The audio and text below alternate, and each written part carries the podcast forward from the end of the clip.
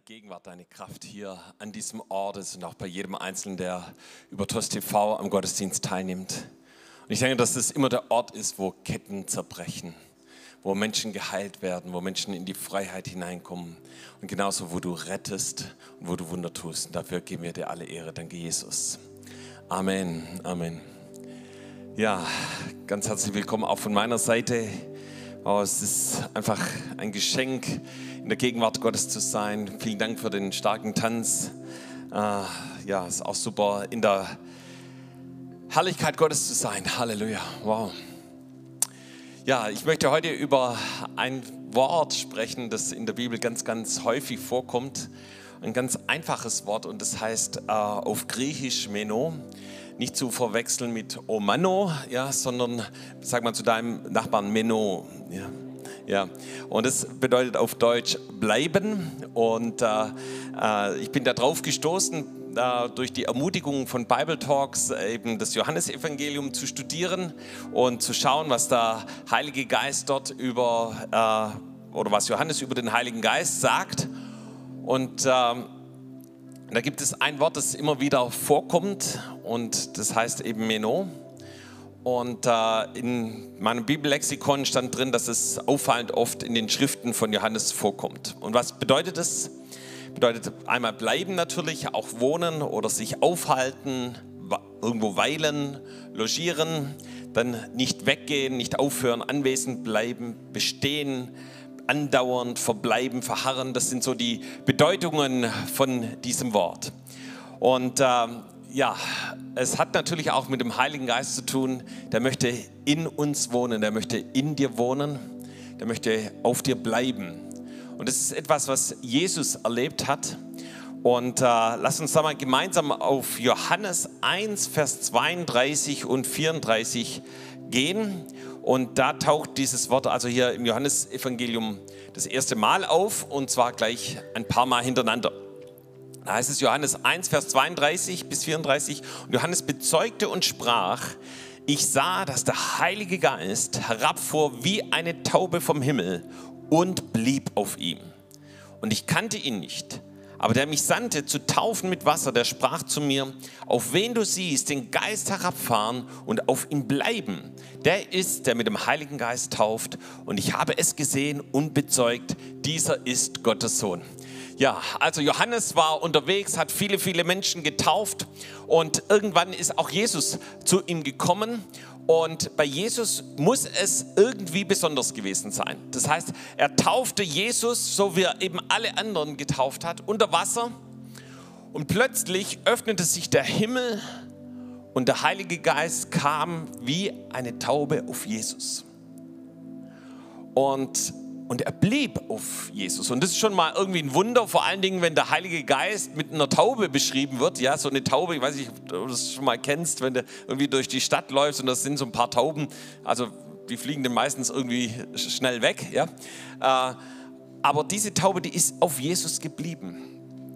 Und dann wird es hier in diesem Abschnitt nochmal erwähnt, dass Johannes sagt, ja, der eben der ihn gesandt hat, hat es schon zu ihm gesagt, hey, pass auf, wenn da jemand kommt und der wird erfüllt mit dem Heiligen Geist und der Heilige Geist bleibt auf ihn, der ist es, der mit dem Heiligen Geist tauft. Das heißt also, wenn wir selber natürlich auch taufen wollen mit dem Heiligen Geist, dann ist die, die Voraussetzung, dass der Heilige Geist uns erfüllt und dass auch der Heilige Geist auf uns bleibt.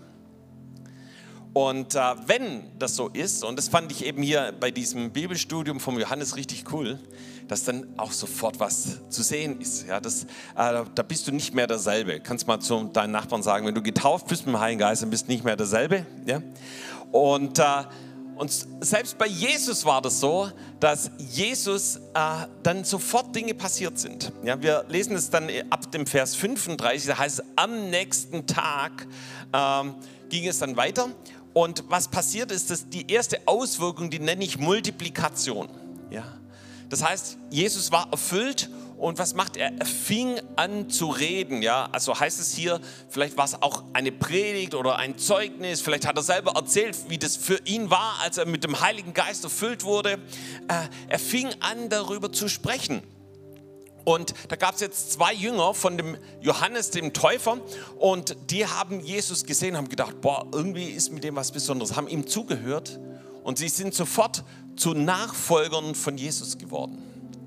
Und einer von denen, der wird sogar benannt, der heißt Andreas und in Vers 41 lesen wir, dass er dann zu Petrus ging und sagte, hey Petrus, wir haben Jesus gefunden, da musst du auch mal mit hinkommen. Und es heißt dort, und er führte ihn zu Jesus, er brachte ihn zu Jesus.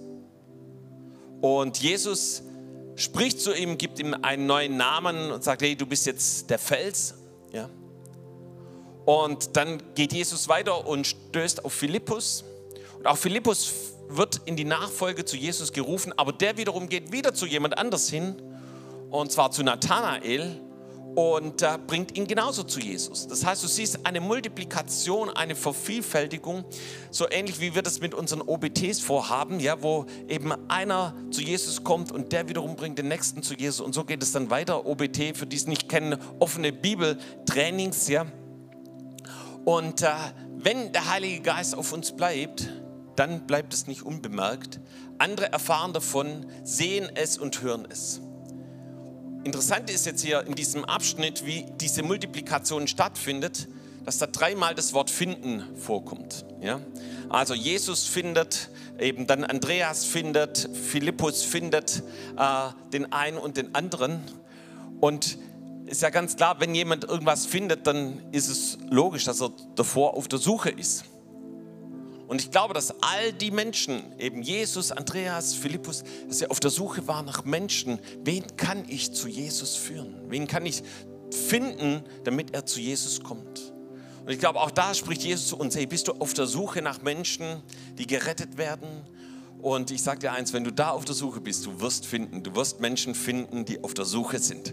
So haben wir das jetzt äh, in Taifingen in unserer Gemeinde auf der Schwäbischen Alb erlebt ja, eine Frau aus der Gemeinde hat eben eine andere Bekannte eingeladen, die kam vor drei Wochen in den Gottesdienst, sie war schon Christ, aber die wiederum hat dann die nächste gestern mitgebracht und die hat dann ihr Leben Jesus gegeben, ja. Und so finden Menschen zu Jesus. Er gebraucht uns dazu. Kannst auch mal deinem Nachbarn sagen, Jesus gebraucht dich dazu, dass Menschen Jesus kennenlernen. Mach dich auf die Suche. Okay, was ist die zweite Auswirkung? Die zweite Auswirkung von Jesus, äh, die ich jetzt hier gesehen habe, ist, dass Jesus anfängt, in den Gaben des Heiligen Geistes zu dienen. Ja? Äh, und zwar zuerst in Vers 47, Kapitel 1 bei Nathanael. Er dient in der Gabe der Erkenntnis und sagt, du, ich habe dich schon unter dem Feigenbaum gesehen und ein rechter Israelit und so weiter. Äh, das heißt, er, Jesus erwähnt Dinge, die er eigentlich nicht wissen kann und dann geht es weiter, Vers 50 bis 51, eben dient er in der Gabe der Prophetie, ey Nathanael, ihr werdet den Himmel offen sehen und den Geist Gottes äh, und Engel rauf und runter fahren. Dann dient Jesus in der Gabe Wunder zu tun. Er verwandelt Wasser zu Wein in, im Kapitel 2 und genauso auch im Kapitel 2 dient er in der Gabe der Unterscheidung. Er, er, merkt, oh, die Leute, denen kann er nicht alle so vertrauen. Er merkt also, was in den Herzen der Menschen ist. Kapitel 2, Vers 24. Dann im Kapitel 3 äh, kennen vielleicht der eine oder andere, spricht er zu Nikodemus und äh, dient in der Gabe der Weisheit. Ja, sagt, ihr müsst, du musst von neuem geboren werden. Kapitel 4, 16 und 17 ist die Frau am Brunnen, von der wir auch hier bei dem Tanz gehört haben. Ja, äh, er dient auch da in der Gabe der Erkenntnis. Er sagt, hey, nee, du, es stimmt, du hast keinen Mann, aber du hast schon vier gehabt oder, und der, den du jetzt hast, der ist nicht dein Mann. Also er sagt ihr Dinge, die er eigentlich nicht wissen kann, Gabe der Erkenntnis. Und dann im, genauso noch im Kapitel 4 in der Heilung des Sohnes des königlichen Beamten, Gabe des Glaubens und der Heilung. Und so geht es weiter, so kannst du kapitelweise durchgehen. Jesus dient in den Gaben des Geistes. Und ich kann dir sagen, das ist auch eine Auswirkung, wenn der Heilgeist auf dir bleibt. Du dienst in den Gaben des Heiligen Geistes, die du in 1. Korinther 12 nachlesen kannst. Und das ist eine Auswirkung davon. Bei Jesus war das sofort sichtbar. Und das Starke ist, dass wir im Johannesevangelium lesen, dass es nicht nur ein Privileg ist für Jesus, sondern dass Jesus darüber spricht, dass es genauso auch für uns da ist. So lesen wir das Johannes 14, Vers 16 und 17. Und ich will den Vater bitten und er wird euch einen anderen Tröster geben, dass er bei euch sei in Ewigkeit. Den Geist der Wahrheit, den die Welt nicht empfangen kann, denn sie sieht ihn nicht und kennt ihn nicht. Ihr kennt ihn, denn er bleibt bei euch und wird in euch sein. Also hier spricht Jesus von dem, dass er zum Vater gehen wird und sagt, ey, der Vater, der wird euch einen Tröster, einen Beistand, den Heiligen Geist geben und dass er mit euch sei in Ewigkeit. Also wenn du dich schon mal gefragt hast, was kannst du hier auf dieser Welt mitnehmen in, den Himmel, in die Ewigkeit, dann ist hier die Antwort, du kannst den Heiligen Geist mitnehmen. Ja, das ist schon mal eine gute, gute Botschaft, ja, weil da steht, der wird in Ewigkeit bei uns sein. Ja. Und es ist viel besser als irgendwelche Güter oder anderes Zeugs. Ja, hey, den Heiligen Geist können wir mitnehmen. Und diesen Heiligen Geist, den der Vater sendet, ähm, den kann die Welt nicht empfangen. Da gibt es einen Unterschied zwischen einem Leben von Menschen, die in der Welt leben, ja, die den Heiligen Geist nicht kennen und auf die der Heilige Geist auch nicht kommt, ja, zu denen, die sich für Jesus geöffnet haben, die ihn kennen, die wissen, wer er ist und eben hier ist es der bleibt bei euch. Ja, das ist also nicht ein einmaliges Erlebnis, das ist nicht ein cooles Event oder ein Ereignis, sondern der Heilige Geist bleibt bei euch und in euch. Ja. Und das ist die Botschaft, die Jesus uns hier gibt und sagt, wow, das ist etwas, worauf du dich verlassen kannst. Ja, und wenn wir jetzt weiter im Johannesevangelium lesen, dann taucht dieses Wort Meno nicht einfach nur äh, in Bezug auf den Heiligen Geist auf, sondern ganz häufig sehen wir das auch in Bezug auf das Wort Gottes. Ja. Auch das haben wir in dem Tanz gesehen, wie sie das Wort Gottes aufgeschlagen haben. Zeig uns deine Herrlichkeit, ja, gegründet auf dem Wort Gottes. Und Jesus spricht zuallererst mal zu Menschen auch, in denen das Wort Gottes nicht gewohnt hat. Und das müssen wir auch wissen und äh, uns auch damit beschäftigen, dass es solche Situationen gibt, dass es solche Menschen gibt, von denen lesen wir in Johannes 5, Vers 38 und sein Wort habt ihr nicht in euch wohnen, denn ihr glaubt den nicht, der es gesandt hat. Das heißt, es, da waren Menschen und die haben auch von Gott gehört, die haben von Jesus gehört. Jesus hat denen genauso gepredigt. Ja? Aber das Wort Gottes ist nicht in ihr Herz eingedrungen. Das, das blieb nicht. Also das ist das gleiche Wort, das hier verwendet wird für wohnen, eben bleiben. Das blieb nicht in ihnen. Warum? Weil sie nicht geglaubt haben, weil sie nicht festgehalten haben an dem, was das Wort Gottes sagt. Und ich möchte dich fragen, ey, wo wohnt das Wort Gottes bei dir ganz persönlich? Deinem Regal, in deiner Handtasche, eingestaubt auf deinem Nachttisch, Liest du das Wort Gottes? Studierst du es? Arbeitest du? Tauchst du ein ins Wort Gottes? Und äh, leider gibt es Christen, die mit dem Wort Gottes auf Diät sind. Ja. Da gibt es vielleicht noch ein Wort des Tages und das muss dann eben für den ganzen Tag reichen. Aber ich möchte sagen, Gott hat noch so viel mehr. Er möchte durch sein Wort zu dir reden. Er möchte dich damit ermutigen, dich erfrischen. Darüber spricht Jesus hier auch im Johannesevangelium, zum Beispiel im Kapitel 8, Vers 31 und 32.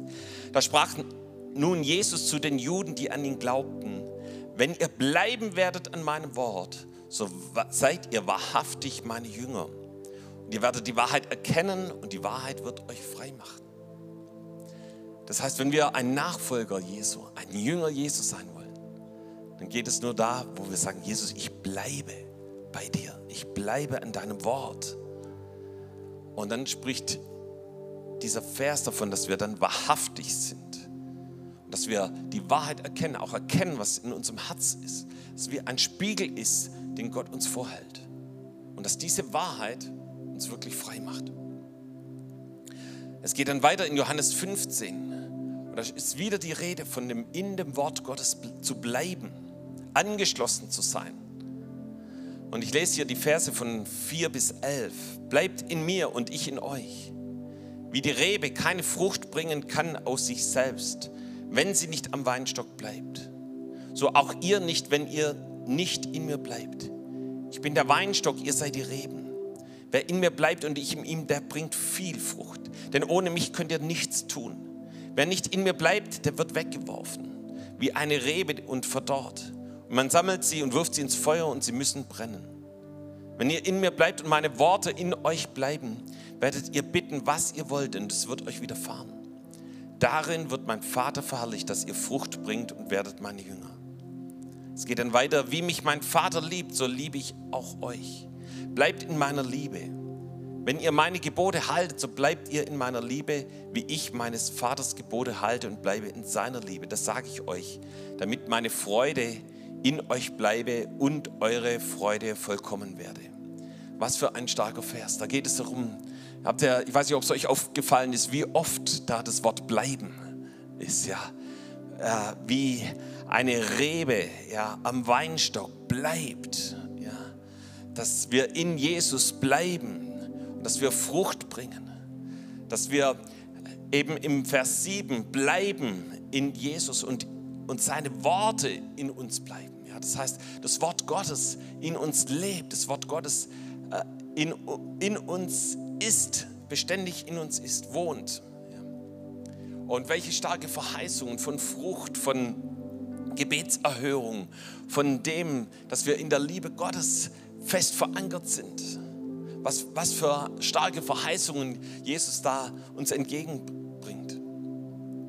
Und in der Vorbereitung habe ich darüber nachgedacht, wow, wie viele Männer Gottes, Erweckungsmänner gibt es, die wirklich im Wort Gottes geblieben sind. Ja, ich musste irgendwie an Smith Wigglesworth denken, der, der ständig das Wort Gottes gelesen hat. Dann habe ich mich erinnert an einen Film, den ich vor kurzem gesehen habe. Und das die, da ging es um einen jungen Mann, der sich gemeldet hat für das Militär, für das amerikanische Militär aber er wollte dort eigentlich Sanitäter sein und deshalb lehnte er den Dienst an der Waffe ab und hat eben dadurch auch viele Probleme gehabt. Irgendwann ist seine Truppe in den Krieg gezogen und sie sind in ein, in ein krasses Gefecht hineingekommen. Aber immer wieder, wenn du diesen, diesen Film gesehen hast, hast du immer wieder diesen Mann gesehen, wie er seine Bibel aufgeschlagen hat und in der Bibel gelesen hat. Ja. Andere haben irgendwas sich amüsiert, er hat die Bibel gelesen. Und dann, als sie in diesem äh, krassen Gefecht waren, wurden sie zurückgedrängt und mussten so eine Klippe sich abseilen, runterklettern. Und viele waren schon vor ihm runter und er fing an zu beten, sagt, Gott, was soll ich tun? Gott, was soll ich tun? Und Gott spricht, ja nicht Gott spricht zu ihm, sondern er hört auf einmal einen schreienden Soldaten, der verwundet hinter ihm lag. Und so ging er hin und rettete ihn. Und so einen nach den anderen. Ja, so hat er un ungefähr nach einer wahren Geschichte 70 Soldaten das Leben gerettet. Und äh, er hat dann selber als Zeitzeuge noch davon erzählt, wie er zu einem Soldaten kam und mit einem Tuch eben die Augen ähm, abgewaschen hat. Und der Mann dachte, er wäre blind und konnte auf einmal wieder sehen und hatte Strahlen in seinen Augen und in seinem Gesicht gesehen hat gesagt, das werde ich meinem Leben lang nicht vergessen. Und äh, weißt du, dieser Mann war gefüllt mit dem Wort Gottes und es hat Frucht hervorgebracht. Und wenn du mit dem Wort Gottes gefüllt bist, dann weißt du, wie du dich in auch schwierigen Situationen richtig entscheiden kannst. Deshalb ist es so wichtig, dass wir mit dem Wort Gottes verbunden sind. So, das Dritte ist, dass wir in der Salbung bleiben, die Gott uns gegeben hat. Und da lesen wir davon in 1. Johannes, Kapitel 2, Vers 24 bis 28. Was ihr gehört habt von Anfang an, das bleibe in euch. Wenn in euch bleibt, was ihr von Anfang an gehört habt, so werdet ihr auch im Sohn und im Vater bleiben. Also Johannes spricht hier von, hey Leute, passt auf, das, was ihr von Anfang an, was ihr in, ganz am Anfang eures Glaubens mitbekommen habt, das lasst bitte nicht los, sondern da haltet fest. Und jetzt geht es weiter, warum? Im Vers 25, das ist die Verheißung, die er uns verheißen hat, das ewige Leben. Dies habe ich euch geschrieben von denen, die euch verführen. Also da gibt es Menschen, die wollen eben die Leute verführen, die schon im Glauben gegangen sind. Und im Vers 27 geht es weiter und die Salbung, die ihr von ihm empfangen habt, die bleibt in euch. Und ihr habt nicht nötig, dass euch jemand lehrt, sondern wie euch seine Salbung alles lehrt, so ist es wahrhaftig und ist keine Lüge. Und wie sie euch gelehrt hat, so bleibt in ihm. Und mit diesem Vers konnte ich lange nichts anfangen, weil äh, da steht, äh, dass wir es nicht nötig haben, dass uns jemand lehrt. Und ich habe gedacht, ich lehre und wir lehren hier ständig Leute und hier steht, wir haben es nicht nötig.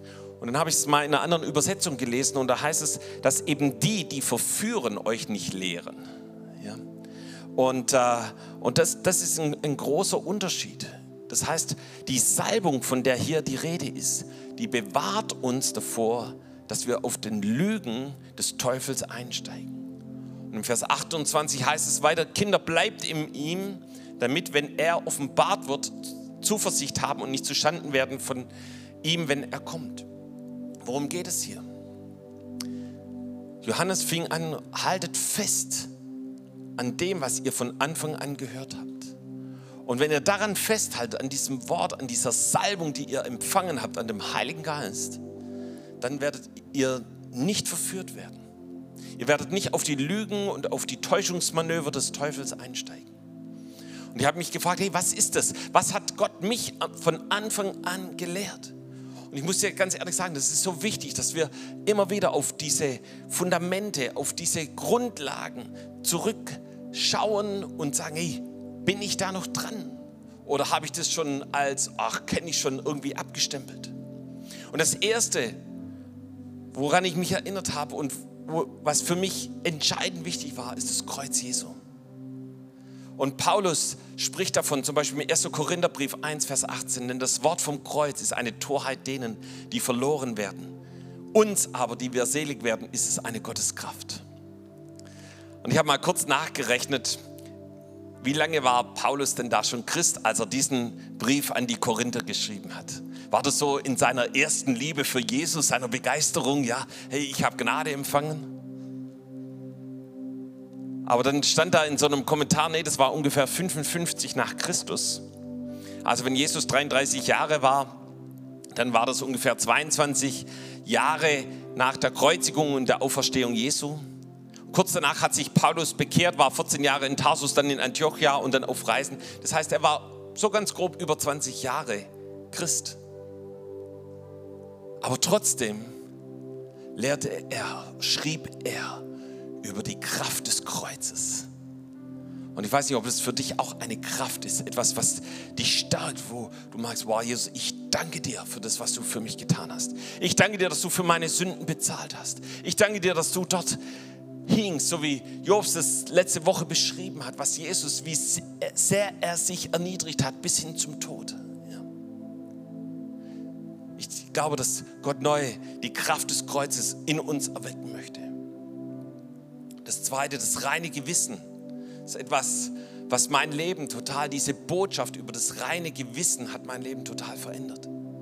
1. Timotheus 1, Vers 19 schreibt auch Paulus, und den Glauben und ein gutes Gewissen hast, das haben einige von sich gestoßen und am Glauben Schiffbruch erlitten. Ja, und da geht es um die Hauptsumme, das Wichtigste des, des, der Botschaft, sagt er hier, ist ein gutes Gewissen zu haben, ein reines Gewissen zu haben. Und wenn wir das haben, dass wir dann eben nicht Schiffbruch erleiden am Glauben. Mal überlegt, gab es denn jemand im Wort Gottes, der Schiffbruch erlebt, äh, äh, erlitten hat? Ja? Äh, gestern haben wir es auch beim Bible Talks gesehen, da gab es den Jona, ja, der äh, hat wirklich Schiffbruch erlitten. Äh, der ist in einen riesigen Sturm gekommen. Und nicht nur er, sondern auch die ganze Belegschaft. Und es sah so aus, wie wenn das Schiff untergeht. Aber warum? weil er ungehorsam war, weil er rebellisch war, weil er nicht das getan hat, was Gott zu ihm gesagt hat, sondern genau den entgegengesetzten Weg gegangen ist. Und ich glaube, dass dadurch dieser Sturm gekommen ist, dass dadurch hat er Schiffbruch erlitten. Preis dem Herrn, Gott hat ihn weitergeführt. Aber kann es sein, dass manche vielleicht auch jetzt in dieser Corona-Zeit in heftige Stürme gekommen sind, weil irgendwo du nicht das getan hast, was Gott zu dir gesagt hat? Check doch einfach mal dein Gewissen. Hast du ein reines Gewissen? Reines Gewissen gegenüber Gott? Reines Gewissen gegenüber anderen Menschen? Darüber spricht die Bibel, dass wenn wir unser Gewissen bereinigt haben, wenn wir Schuld in Ordnung gebracht haben, dass dann wir keinen Schiffbruch erleiden, sondern dass wir ein festes Fundament haben. Gemeinschaft untereinander ist das Leben im Licht. Das ist auch etwas, wo wir darüber lehren, wenn es darüber geht, die ersten Schritte mit Jesus zu gehen, am Anfang zu sein. 1. Johannes 1, Vers 7, wenn wir aber im Licht wandeln, wie er im Licht ist, so haben wir Gemeinschaft untereinander. Und das Blut Jesu, seines Sohnes, macht uns rein von aller Sünde. Weißt du, wenn du hier bist und ganz egal, wie lange du Christ bist und du versuchst, Sünde zu vertuschen, dann lebst du nicht im Licht. Und dann wirst du auch wie isoliert sein und die Gemeinschaft, von der die Bibel hier spricht, nicht genießen können. Und wisst ihr, es gibt so richtige Gemeinschaftskiller. Ich möchte mal drei nennen. Das ist Minderwertigkeit, Selbstmitleid und das noch gekoppelt mit Menschenfurcht. Und so bin ich hier in die Gemeinde gekommen. Und ich kann dir sagen, das, das hat mich isoliert, das hat mich von Gemeinschaft ferngehalten. Aber ich habe irgendwann mal gemerkt, das sind nicht die Leute, die nichts mit mir zu tun haben wollen, sondern das ist mein Anteil, das ist meine Schuld, das ist meine Beziehungslosigkeit, meine Isolation. Und ich weiß noch, wie ich mal nach Hause gefahren bin und zu Gott geschrien habe, Jesus, befreie mich, hol mich raus. Ja. So, das war für mich, ich, ich wollte nicht weiter damit leben. Und ich bin so dankbar, dass ich gelehrt wurde, Guido, du musst darüber Buße tun, auch über Minderwertigkeit, weil es eine Form des Stolzes ist. Man muss so umkehren und Jesus um Vergebung bitten, genauso für dein Selbstmitleid. Ja. Hör auf damit. Und genauso auch Menschenfurcht, weil die, das Wort Gottes sagt was ganz anderes über dein Leben. Und als ich darüber Buße getan habe und mich entschied, einen anderen Weg zu gehen, ja, da ist die Isolation zerbrochen und Gott konnte was ganz Neues machen. Und ich glaube, hier sind Menschen und du hast dich mit manchen Dingen arrangiert. Vielleicht ist es nicht direkt das. Aber Gott möchte Ketten über deinem Leben zerbrechen. Vielleicht sind es Ketten von Alkohol, vielleicht ist es Ketten von Nikotin. Weißt du, als Christ brauchen wir nicht damit leben, sondern Jesus ist derjenige, der uns davon befreit und neu macht. Ja. Deshalb Sei transparent, leb im Licht und du wirst sehen, wie Jesus dich befreit. Ja, dann geht es weiter mit Leben in versöhnten Beziehungen. Hebräer lesen wir davon, dass wir den Frieden nachjagen sollen mit jedermann. Also nicht nur, hoffentlich kann ich mich auch mal mit jemandem vertragen, ja, sondern das soll unser, unser, uns, also wie wenn du beim Jagen, da musst du wirklich hinter, hinter jemand her sein, ja, und sagen, ich möchte wirklich mit jedem, zumindest von meiner Seite her, in gereinigten Beziehungen leben. Wir sollen nachjagen der Heiligung. Auch das ist nicht ein einmaliges Event, sondern das ist etwas, was Gott beständig in unserem Leben haben möchte. Warum? Dass wir nicht die Gnade versäumen. Und ich möchte sagen, da wo Heiligung, Buße, Umkehr etwas ist, was, wo du lieber einen, Weg, äh, einen Bogen drumherum machst, pass auf, dass du die Gnade Gottes nicht versäumst. Das ist ein Geschenk, das Gott für dich hat. Ich weiß nicht, ob jemand schon mal Versäumniszuschläge zahlen musste, ja? weil du einen bestimmten Termin verpasst hast. Ja? Versäume nicht die Gnade Gottes, das Geschenk Gottes. Auch da gibt es Zeitpunkte, umzukehren. Ich glaube, dass heute so ein Zeitpunkt ist, umzukehren, Dinge ans Licht zu bringen. Auch gerade da, das geht hier in Hebräer 12 weiter mit bitteren Wurzeln, Unfrieden also da ist die Rede, das ist wie ein Gift, das sich ausbreitet. Ich musste dran denken an diesen Coronavirus, der sich auch so wie so ausbreitet. Ja. Hey, lass es nicht zu, dass Bitterkeit sich ausbreitet und Unfrieden anrichtet. Das Letzte, worüber Gott auch direkt an dem Anfang zu mir geredet hat, war, Guido, verwurzel dich in der Gemeinde. Kolosser 2, Vers 7. Und seid in ihm verwurzelt und gegründet und fest im Glauben, wie ihr gelehrt worden seid und seid reichlich dankbar. So, hat, über Dankbarkeit hat Babel schon heute einiges gesagt. Aber hier spricht die Wort, Wort Gottes, dass wir in ihm verwurzelt sind. Und ich kann nur in Jesus verwurzelt sein, der das Haupt ist, wenn ich auch mit dem Leib verbunden und verwurzelt bin in der Gemeinde. Und das ist der Ort, wo Gott mich gebraucht. Das ist der Ort, wo ich an die Hand genommen werde, wo ich in den Gottesdienst gehe, wo ich, ja, Next Step, Online-Fundamente-Kurs, Zellgruppe, ein Dienst, wie, wie, auch immer das aussieht, aber wo ich sage, da möchte ich, dass Gott mich gebraucht. Und weißt du, was passiert? Du wirst Frucht hervorbringen, wie wir es hier im Wort Gottes schon gelesen haben. Johannes 15, Vers 16.